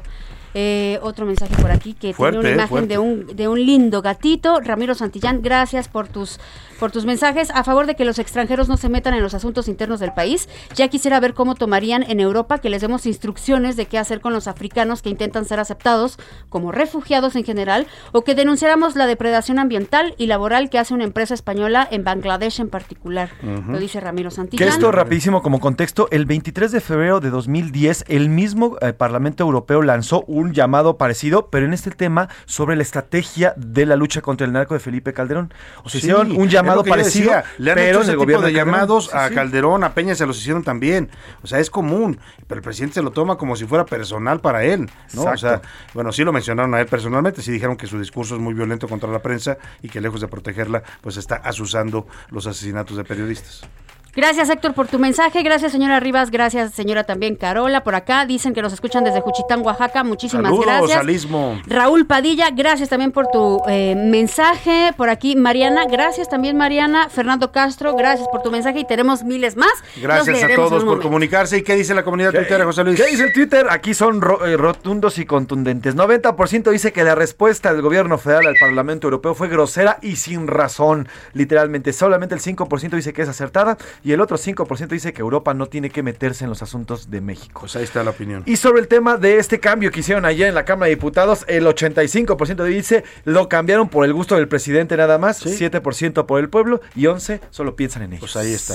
la verdad, esta mayoría de Morena, como todas, ¿eh? no, es que los periodistas hubieran sido distintos ni los panistas, pero estos que decían ser diferentes actúan igual a los del pasado. La mayoría legislativa eh, hace lo que le pida el presidente. Si el presidente les pide agáchense, se agachan, ¿eh? ya lo hemos visto. Vámonos. A la derecha, a la izquierda, a la derecha, a la izquierda, así van a estar. Oigan, este es el mes de la Ciudad de México, de la capital del país, el antiguo Distrito Federal, el DF, como le decíamos, en la capirucha. fíjate, la capirucha, el DF, el defectuoso, el, monstruito federal. Nosotros no nos agüitamos, ustedes díganlo como ustedes. Y a toda la chilanguiza, entre la que nos incluimos, pues la estamos celebrando y agasajando. ¿Y quién mejor para hablarnos de la comida chilanga, de la gastronomía enorme que ofrece esta ciudad, desde los restaurantes más gourmet eh, ubicados entre los mejores del mundo, hasta el puesto de tacos más sabroso, pasando por tortas de tamal, por todo esto. Los chilaquiles. Los chilaquiles rellenos que ahora se inventaron también. En fin, ¿quién mejor para hablarnos de esto, Priscila, José Luis, que el chef Israel Arechiga? Querido chef, ¿cómo estás? Hola, chef. Querido Salvador, querida Pris, querido José Luis, ¿cómo están? Ya los extrañaba. Nosotros a ti también. También te nos perdiste un rato. Pues, pues andabas de luna de miel, andabas de luna de miel. andábamos por ahí perdidos. Felicidades, felicidades, chef. Muchas gracias. Pero a esta hora, con la descripción que te acabas de aventar, querido Salvador, ya la, la, tripa me empezó a chillar. Ya, sí. sí. ya, ya. El buen chilango, el buen, el buen defeño, eh, realmente pide, pide a gritos maíz con algo más. Cuando hablamos de la cocina chilanga, cuando hablamos de la cocina de Peña, la cocina del centro, vamos a remitirnos primero a los orígenes. Ya saben que ahí me encanta la historia y me encanta me encanta partir desde el principio. La cocina de esta zona va a tener un origen 100% lacustre. Vamos a partir de ahí, en el que por un lado el lago era muy era muy presente y era el eje central de la vida cotidiana de esta zona y por otra parte vamos a tener que todo lo, todo lo ligado a la milpa, al maíz, a la calabaza, al frijol, a los quelites, al chile, pues era como el complemento perfecto, ¿no? Entonces tenías, por un lado, las aves migratorias, tenías el pato, tenías por otro lado los pescados, los peces que eran de la zona, los peces lacustres, por otra parte tenías la milpa, tenías el sistema de las chinampas que al día de hoy siguen, siguen vivas en Milpalta y en Xochimilco. Entonces tenías una serie de cosas que le fueron dando unión y le fueron dando eh, forma a la cocina de esta zona, ¿no? Lo que ahora sería la cocina chilango, la cocina de Peña. Posteriormente vienen ciertas cosas que, que empiezan a incidir en la gastronomía y que han hecho que tanto la Ciudad de México como epicentro, como, la, como, como el país completo, sea una de las potencias en cuanto a gastronomía a nivel mundial, como bien lo decía Salvador al principio, porque vamos a empezar con el intercambio gastronómico, que, que este intercambio gastronómico fue regando cosas por todos lados, ¿no? Fue regando cosas por Veracruz, a su paso por Puebla, a la parte de Hidalgo, después fue a la parte del Bajío, subió, bajó por todos lados, pero en la Ciudad de México se concentró ese intercambio gastronómico, ¿no? El trueque en el mercado de Tlatelolco ya se empezaba a hacer con productos de otras regiones particularmente a la gastronomía de esta zona. Posteriormente en el porfiriato se empiezan a dar las famosísimas cosas de comida corrida, ¿no? Y las fondas de comida corrida que nacen como, como, como ese lugar en el que los trabajadores tenían que encontrar una comida completa para poder comer rápido y avanzar pues con, con todo el tema del país, ¿no? Entonces, la gente que vivía en la Ciudad de México tenía que comer rápido, así es como surgen las primeras fondas de comida corrida, y posteriormente, pues cuando hablamos del término chilango, intervienen pues todas las personas que hemos llegado de otros estados, de otras zonas, de otros lugares, y que acabamos viviendo en la Ciudad de México y que con nosotros pues vamos trayendo pues las costumbres gastronómicas y, y, los productos de otros lugares del estado, ¿no? Entonces, hablar de la cocina de Ciudad de México es por una parte hablar de toda la historia, desde la época prehispánica, la época del mestizaje, eh, la época moderna, ahora mismo los grandes restaurantes contemporáneos que tenemos al día de hoy, pero por otra parte es hablar de, de, que en la Ciudad de México vas a encontrar restaurantes oaxaqueños espectaculares, restaurantes veracruzanos espectaculares, restaurantes franceses, japoneses, italianos, del país o ciudad que me digan, en la Ciudad de México se van a encontrar grandes todo. cosas. Oye, chef, y bien importante, y, y, lo habíamos comentado, y abierto a la hora que tú quieres, que eso es una genialidad que en el resto del mundo no sucede. No. A las 4 quieres comerte algo picoso, lo vas a encontrar. Eso es lo más rico y ahí es justo donde viene la segunda parte de esta participación, porque los tacos y todo lo que va ligado al maíz, ya teniendo los antecedentes de la milpa, del uh -huh. chile y de todo lo que hay, después el intercambio gastronómico, la llegada de colonias libanesas uh -huh. a Puebla y a la Ciudad de México, con ellos el chaguarma que se degenera al final en el taco al pastor, sí. el suadero, ¿no? El suadero por sí solo que es totalmente de origen de feño, que, que el suadero se le llama así por el sudadero que se le ponía a los caballos, justo en la parte de arriba de las costillas, en la silla de montar, y esa parte tras, eh, trasladada a la vaca, pues es la parte donde sacamos la carne del suadero, ¿no? Entonces, claro. este, por ahí, por ahí esa parte, ¿no? Entonces hablar de los tacos es hablar de un programa completo. Los tacos de suadero, los tacos de canasta, que si bien vienen de otros Uy, estados, de vienen de Tlaxcala particularmente. Ajá. En la Ciudad de México encuentras unos espectaculares. Uf. Les podría dar ahora mismo mis recomendaciones de taco al pastor, venga, de taco de suadero. Venga, venga, venga. venga, venga son los, Pasemos a chef Israel Arechiga. Como vamos, tacos de suadero. Yo les diría, los cocuyos tienen mucha fama en el centro histórico, uh -huh. pero para mí eh, los tacos Charlie en San Fernando ah, son de los mejores que hay de suadero. Yo los conozco, yo soy de Tlalpan y me encantan los tacos Charlie. Sí, son muy buenos. Y el rey del suadero, el rey del suadero en Polanco claro. también es muy bueno, ¿eh? Sí, sí muy rico este, Podría seguirme con los Excelsior, con los de los güeros de Boturini, uh -huh. pero, pero yo creo que esos son los buenos. Uh -huh. De Pastor, yo tengo una debilidad y es cuando vengo del aeropuerto, uh -huh. eh, pararme en el Vilcito, no importa si son las claro. 11 de la noche, las 12, la 1 de la mañana, ese taller mecánico de día y taquería de noche, uh, de verdad me parece sí. de los mejores pastores que hay en la ciudad. Sobre Avenida Universidad se encuentran, chef. Así es, en ah. Narvarte justo. Yo me, yo me, voy a meter y no me importa decir, perdón, chef, pero también los del borrego viudo, si a usted le gusta la salsa ah, que le destroce. Bueno, si usted anda medio crudo, el borrego viudo de Pero sigue, sigue, Cuando dices que se encuentra comida a todas horas en la Ciudad de México, yo he sido alguno de esos perdidos que llega a las 6 o a las 8 de la mañana de la fiesta al borrego claro. viudo. ¡Ay, sí, chef! No? ¡Qué festero! No? y pedir, pedir 8 con salsa de las dos, la verde que tiene su sabor a comino y la roja que tiene morita, es un espectáculo, ¿eh? Ahora, chef, hay otra parte de los chilangos que incluso hasta nos hacen meme. La torta, que a todo le metemos un a bolillo. Todo. A todo le hasta metemos el bolillo. Hasta los tamales le metemos torta. Chilaquiles. Es, que, es increíble. Yo he visto torta uh -huh. de tacos de suadero. Ah, sí, sí, sí, sí claro. Sí, sí, sí. sí. es, es, es, eso es una locura. Y eso, por ejemplo, el tema del bolillo. Este, justo en la semana pasada que, que nos, nos despertó un temblor en la mañana, Ajá. hablaba con Sergio y con Lupita del origen del bolillo, uh -huh. ¿no? Y el bolillo, pues al final es técnica europea, producto europea, producto europeo, el, el manejar la masa, el maíz, uh -huh. la masa madre, perdón, el trigo, la masa madre, para sustituir el maíz en ciertas zonas y con las intervenciones francesas empieza a llegar este intercambio tanto bienes como francés en la panadería mexicana, ¿no? Claro. Y, y, y, desde ahí se empieza a extender, por un lado, en el Bajío, eh, un francés de apellido Pirote, que es capturado en la segunda intervención francesa, eh, lo obligan a enseñarle a las personas de Guadalajara, a las personas de Jalisco, los a hacer pan. famosos. ¿no? Y, y, de ahí surgen los virotes, porque él regalaba el pan ya viejo, uh -huh. de dos días, y, y, como lo hacía Pirote se le llamó Virote, ¿no? Eso uh -huh. es por una parte. Y por otro lado, en la Ciudad de México, el pan se empieza, se empieza a ver una competencia por tener el bolillo más caliente de la ciudad. Uh -huh. Y entonces empieza a generarse una costumbre que cada media hora o cada hora, en muchas panaderías salen bolillos recién hechos. ¿Y qué tenemos? Pues cuando tenemos el aroma de un bolillo es irresistible en una Ay, panadería local, sí. le queremos Ay, meter todo. Ay. No importa si es un tamal, si son chilaquiles, Cualquier si son tacos. Frijolitos, no natita. importa lo que sea, los chilangos le metemos lo que sea a un bolillo. Entonces, esa es una parte importante. Sí, sin duda alguna. Y bueno, ya lo decías tú, todo lo demás que encuentras aquí de oferta gastronómica. Y en esas incluye usted una que usted tiene que probar, que es el restaurante donde trabaja y es cabeza el chef Israel Arechiga, el Ceru. Eh, te lo puede eh, degustar tanto en las lomas de Chapultepec como en Avenida Revolución, acá en el sur de la Ciudad de México. Y la verdad es que es una comida espectacular la que la carta que diseñó el, chef Israel Arechiga. Así es que pues también también está esta parte internacional, ¿no? De que tiene la Ciudad de México, como bien decías. Sí, en, México encontramos de todo, es increíble. Pero antes de acabar, querido Salvador José Luis y Pri, no me puedo ir sin la polémica. Las quesadillas son con queso o sin queso. Ay, me pones en un dilema porque queso? yo como tapatío que llegué aquí emigrado, ahora también ya chilango, ¿Qué dices? yo me peleaba con la gente porque yo les decía, las quesadillas son de queso, punto. Lo demás no es quesadilla, es un taco de flor de calabaza, un taco Pero yo creo que Pero ya, me fui asimilando y ahora digo ya, una quesadilla de, hongos, una quesadilla yo creo que ya pelearlo a estas alturas ya, es absurdo. Acéptelo, es quesadilla de lo que usted quiera que, sea y ya se acabó. Exacto, exactamente. ¿Tú qué piensas, chef? Es que, de verdad, de verdad este, yo no este puedo. no va a tener fin. No, es, un, es un debate casi bizantino, chef.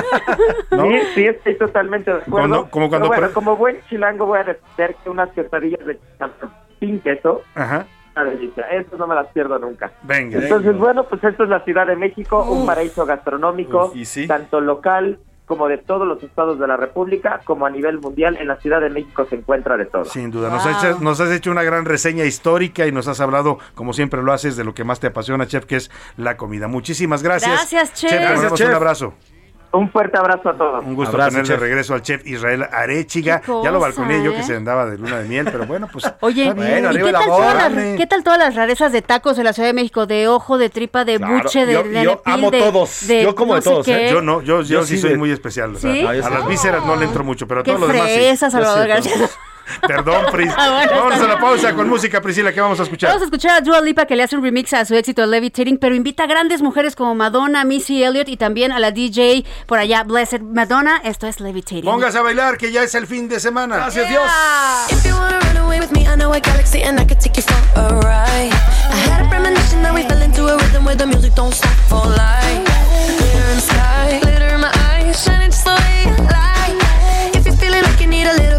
company, you met me at the perfect time.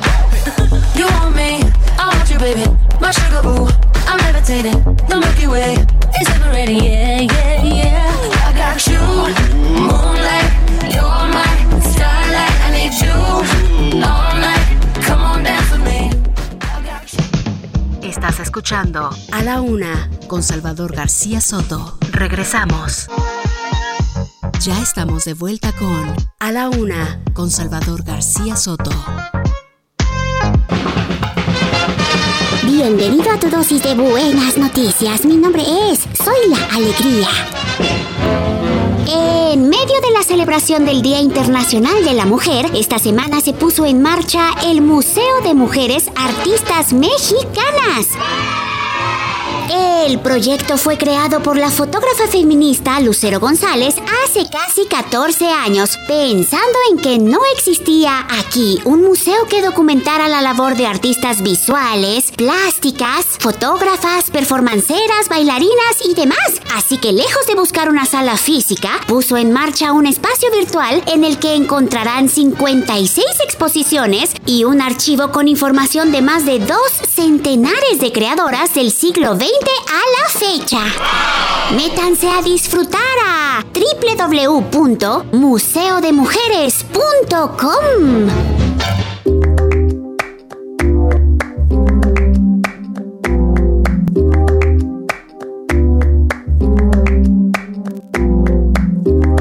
Ese gritarito roto, yo sentí como crujía. Antes de caerse al suelo, ya sabía que se rompía. Uh. Está parpadeando la luz del descansillo. Una voz de la escalera, alguien cruzando el pasillo.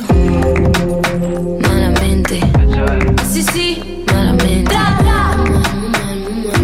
Mira, malamente, más que toma, que malamente. Y yo, ah,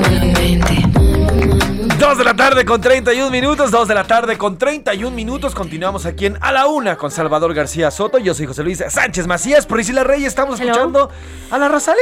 Es así, la Rosalía está cantando Malamente, eh, una canción de 2018, en esta semana musical que trató de todas las mujeres. Y no saben lo talentosas y también el camino que han tenido que recorrer en esta industria que ha sido, pues, para nadar contracorriente como un reflejo de todos los ámbitos en los que la mujer tiene que nadar contracorriente ya lo decíamos a inicio de esta semana, contra explotación, eh, cosificación, el que a fuerza tengan que enseñar la pierna o no enseñar la pierna. Lo dijo en algún discurso Madonna hace aproximadamente unos 6, 7 años, en donde dijo que es una industria en donde te dan permiso de ser bonita, te dan permiso de ser sexy, pero no te dan permiso de tener una opinión. Entonces, eso es lo que ha pasado con, con todas las mujeres que valerosamente han estado compartiendo su talento todos estos años. Pues así está, súbele, Javo, súbele a la Rosalía.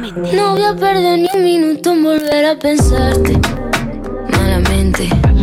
Sí, sí, malamente. Mira. Malamente. A la una, con Salvador García Soto.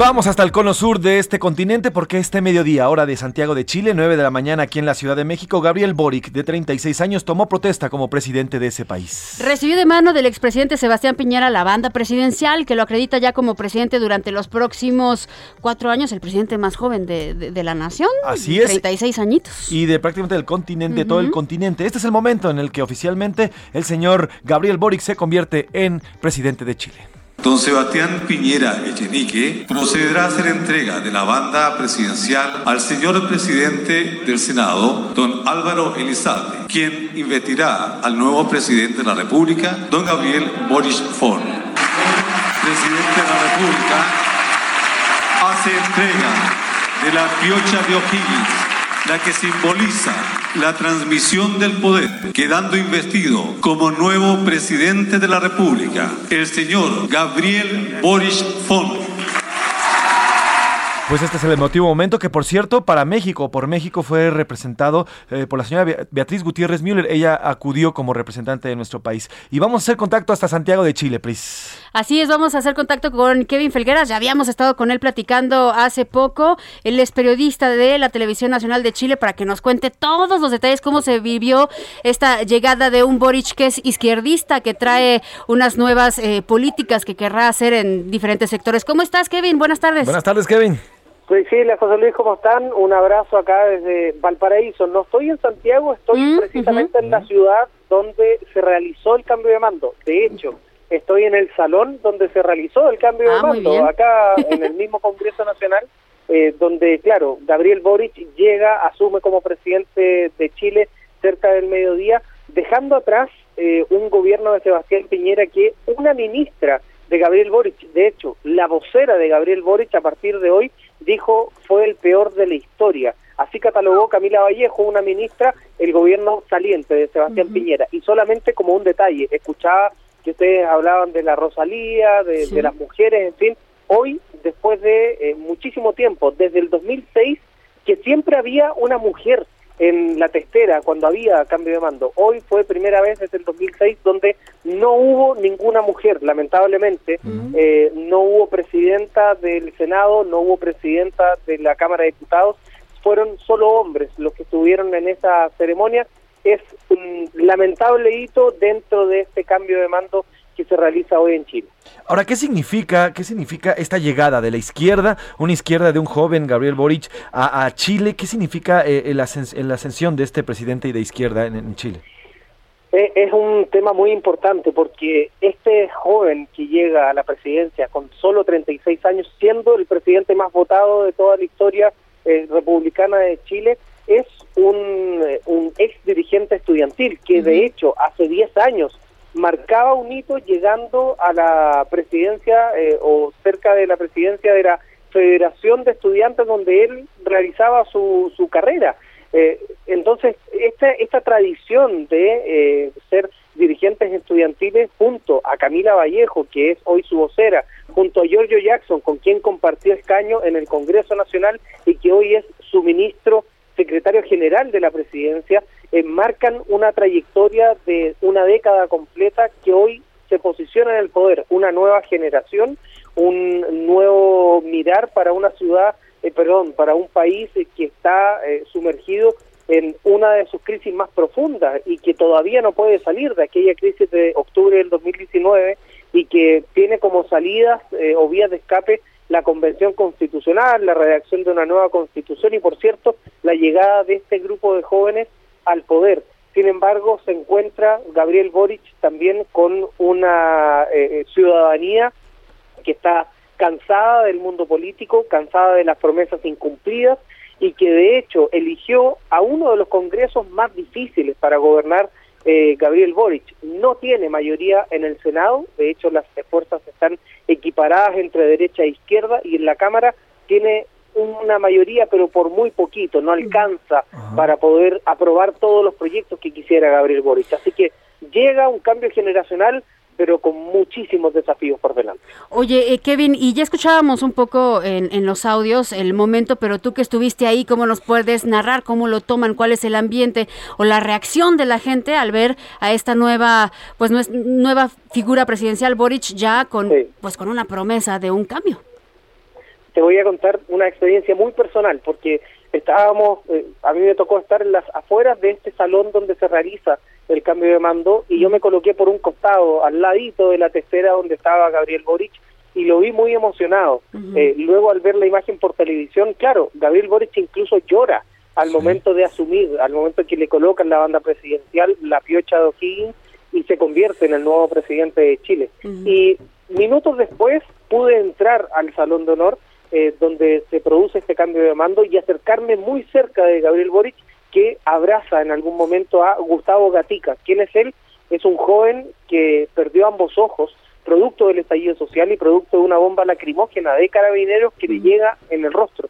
Él pierde sus ojos y Gabriel Boric lo ve dentro del público, yo estaba justo al lado, lo abraza y nuevamente Gabriel Boric se pone a llorar, eh, justamente en, en este preciso momento. Vi a un Gabriel Boric muy emocionado, muy contento, la gente que lo estaba acompañando también feliz eh, por no solo la asunción de Gabriel Boric, sino que también el término del gobierno de Sebastián Piñera, que en algún momento eh, se pensó incluso que no iba a lograr llegar a este 11 de marzo por eh, la complejidad social que, que había en Chile. Logra finalizar su gobierno Sebastián Piñera y hoy sale entre aplausos de un Congreso Nacional que lo despide sin mayores glorias, pero sí trae a Gabriel Boric llevado a la presidencia de la mejor manera. Y de hecho, esta ceremonia del cambio de mando acá en Chile, no sé cómo será allá en México, pero acá dura todo el día. La ceremonia parte bien temprano en la mañana, después Gabriel Boric se fue a compartir con eh, mandatarios, dignatarios de, otros países, luego se fue a, un palacio presidencial que está en Viña del Mar y en un rato va a volar eh, en helicóptero hasta la ciudad de Santiago para dirigirse en un auto clásico, en un Ford Galaxy, hasta el Palacio de la Moneda, donde va a hacer su primer discurso eh, en uno de los balcones. O sea, esto es todo el día del cambio de mando eh, y donde, por cierto, eh, como detalle nomás, hoy además asumieron los nuevos parlamentarios. O sea, un día hiperpolitizado acá en Chile. Ahora, Kevin, ¿cuál es el ánimo en la gente? Porque al final, incluso hay gente que le llama a, Gabriel el presidente de la esperanza. ¿Cuál es el, el, ánimo de los chilenos? ¿Hay división? ¿Hay unión entre todos los chilenos? ¿Tienen la misma esperanza o están polarizados entre bandos que están a favor y en contra de este nuevo presidente? yo te diría que hay polarización, pero sería injusto de mi parte porque recordemos solamente cuando se eligió escribir una nueva constitución, la polarización de la que se hablaba fue finalmente 80% a favor y 20% en contra.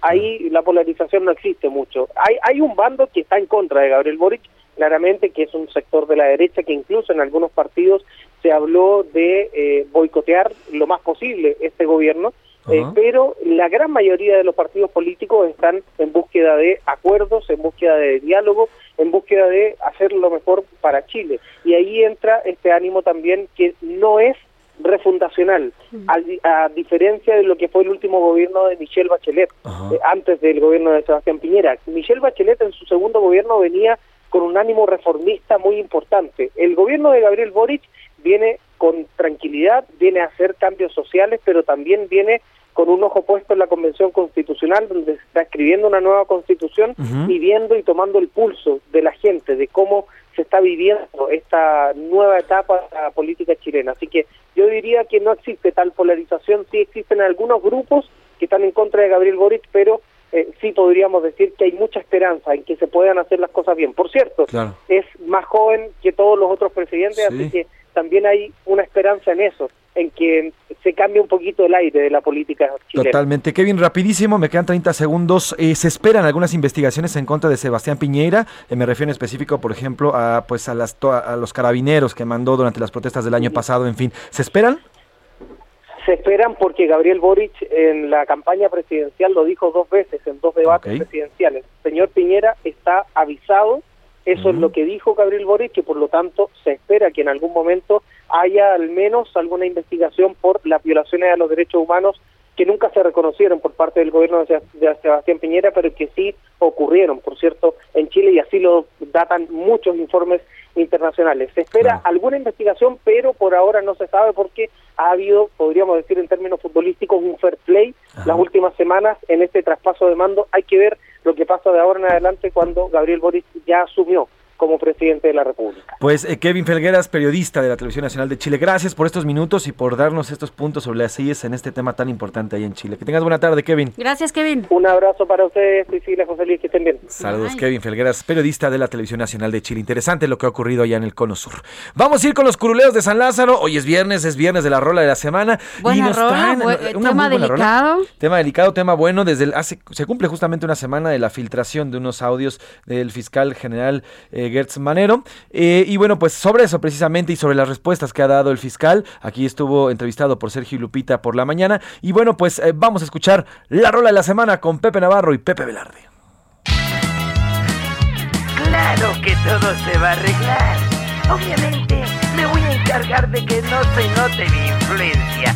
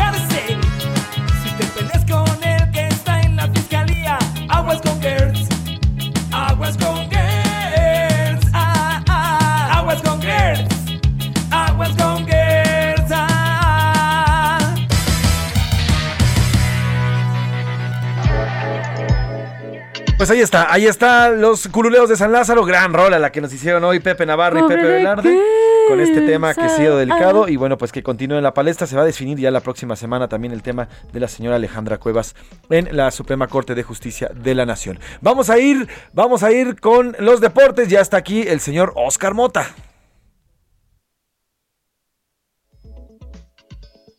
Está, está Oscar Mota, lo que no está son las guitarras. y vamos, señor Oscar Mota, cuéntanos qué hay de deportes. No, mejor, ¿sabe qué? Vamos a ir a Querétaro. Hablando de Querétaro, ya hay 17 detenidos sobre, eh, la, sobre las, eh, pues, lo, el enfrentamiento violento que hubo entre las barras de Atlas y Querétaro. Iván Márquez nos cuenta estos 17 detenidos.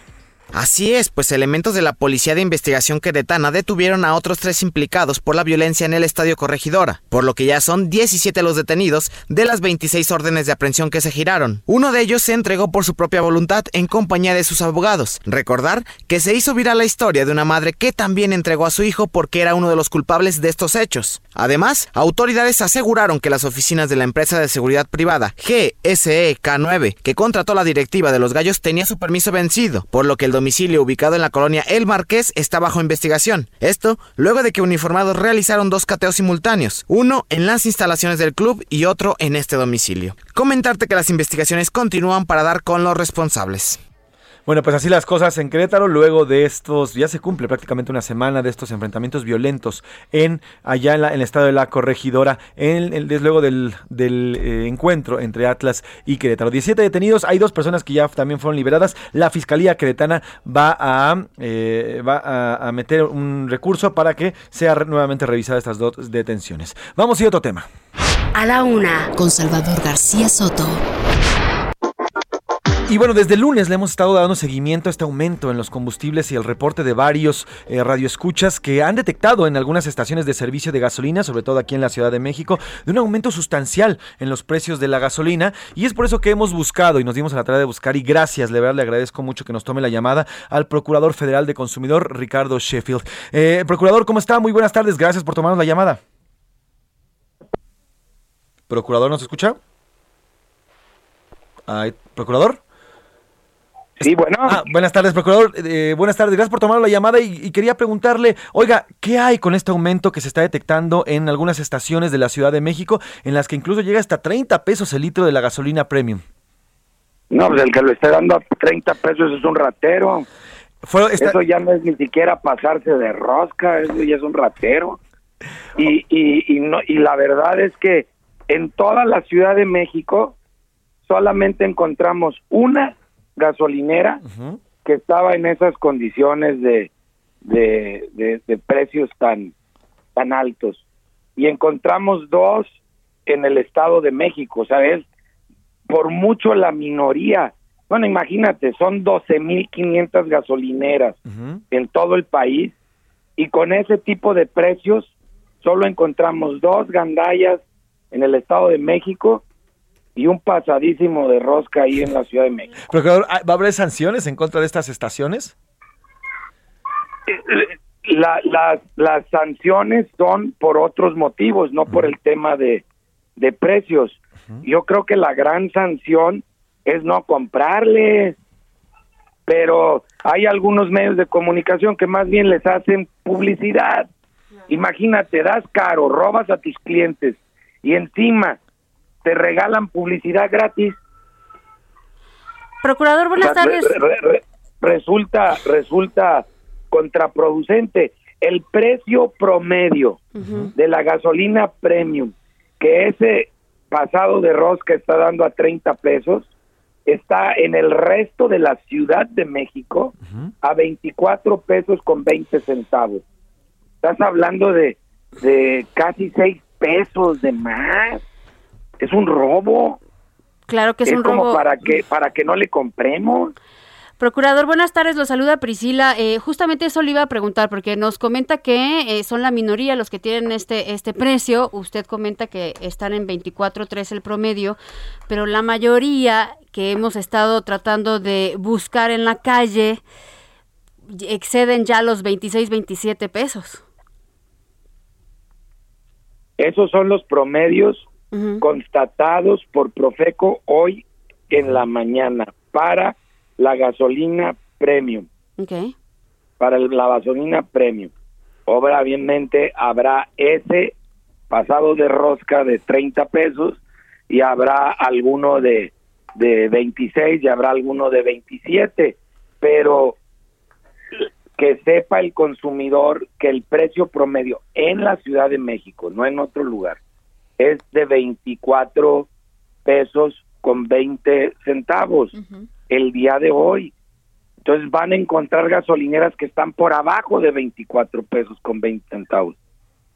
porque si no el promedio no estaría en 24.20. Claro, ahora este promedio yo yo yo la invitación que hago a ustedes es que en lugar de andarle haciendo publicidad a las que dan caro, ¿Por qué no le dan publicidad a las que dan barato? ¿Y hay alguna lista, procurador? ¿Para qué le quieren llevar, para qué le quieren llevar clientes a los rateros? ¿Podemos consultar estos en, un listado en la página de la Profeco? Lo puedes consultar en la app de litro por litro que es gratuita. Correcto. Que se puede descargar en Android y en iOS y lo puedes ver diario y en tiempo real por las distintas rutas. Ahora, procurador. Los precios se actualizan todos los días en la app de litro por litro. No tiene costo. Ya tenemos más de 400 mil usuarios en todo el país. Por cierto, la mayoría en el Valle de México. Claro. Ahora, el procurador, este precio promedio está en las estaciones de Pemex en específico. En las demás estaciones que no forman parte de esta no, red. No, son los precios promedio del mercado. nosotros no trabajamos para Pemex. Correcto. Ahora, nosotros monitoreamos el mercado. Entonces, te estoy hablando de precios promedios en la Ciudad de México y son los precios promedios de todas las gasolineras. Y a partir de ello hay, las Hay varios cientos de gasolineras en la Ciudad de México. Sí, claro. Procurador, yo quisiera hacerle una consulta. Me enfrenté hace unos días con una gasolinera que expide recibos, y supuestamente el personal dijo que era algo normal, expide recibos con una diferencia de centavos. Y en discusiones o no con esta gasolinera eh, llegaron a sugerir que esto era un fraude y los gasolineros dicen que no es un fraude. Entonces, con este tipo de prácticas, ¿sí es un fraude que hagan ese tipo de cosas y también se tiene que reportar a la Profeco? Estás hablando de una factura de 300, 400, 500 pesos. Sí, mayor. Y, y, y el redondeo que te hicieron fue de cuántos centavos, Sin ¿30 hac- centavos, sin 10 hacer, centavos. sin hacer redondeo, bajaron el precio que se había pagado de 70 centavos y quitaron los centavos. ¿Esto es alguna práctica fraudulenta que tengamos que denunciar o, o está permitido? Lo pueden denunciar, pero a la Secretaría de Hacienda. Pero en, en realidad el diferencial en términos porcentuales pues es de una fracción de dígito. Correcto. Ahora, procurador. Pero si a alguien, si a alguien eso eh, está en su derecho, le parece mal, lo puede denunciar, pero a la Secretaría de Hacienda, Correcto. al SAT. Procurador, en esta escalada que se ha visto no solamente en nuestro país, sino a nivel mundial, también de los precios de combustible, en específico del gas, ¿se espera en los próximos días que haya un aumento en el gas o va a continuar en los mismos precios que hemos visto las últimas semanas? Todas las semanas hay ajuste al precio del gas LP conforme a los precios internacionales. Estamos 10, 12, 11, 8 pesos, depende de cada región, por abajo de los precios internacionales. Y, y así se ha venido comportando todo este año.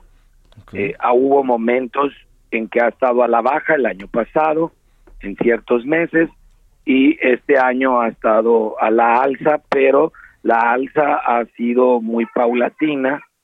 Eh, desafortunadamente, a diferencia de gasolinas y diésel, en donde ya importamos menos, eh, en gas no se ha logrado lo mismo todavía. Seguimos importando mucho. De hecho, eh, poquito más del 60% del gas LP es importado de los Estados Unidos. Bueno, pues estaremos pendientes de estos y qué bueno que nos avisa. Y sí, y sí, en efecto, hay que ir con, pues al final es un libre mercado y hay que ir con las personas o con las estaciones donde se vende más barato y no hacer el caldo gordo a estos gandallas, como usted le Sí, dice. é- échenos la mano, pues es que le hacen el caldo gordo al más gandalla. Pues procurador. Fíjate, roban y les hacen publicidad gratis, pues les va a toda madre. No, pues no, no, pues no. Pues procurador, gracias por su tiempo y que tenga muy buen fin de semana. Órale, fuerte El abrazo, buen día. Ricardo Sheffield, procurador federal de consumidor. Así nos litro vamos. por litro, hay que consultarlo Así porque... nos vamos y que tengan muy buen fin de semana. Provecho. Adiós.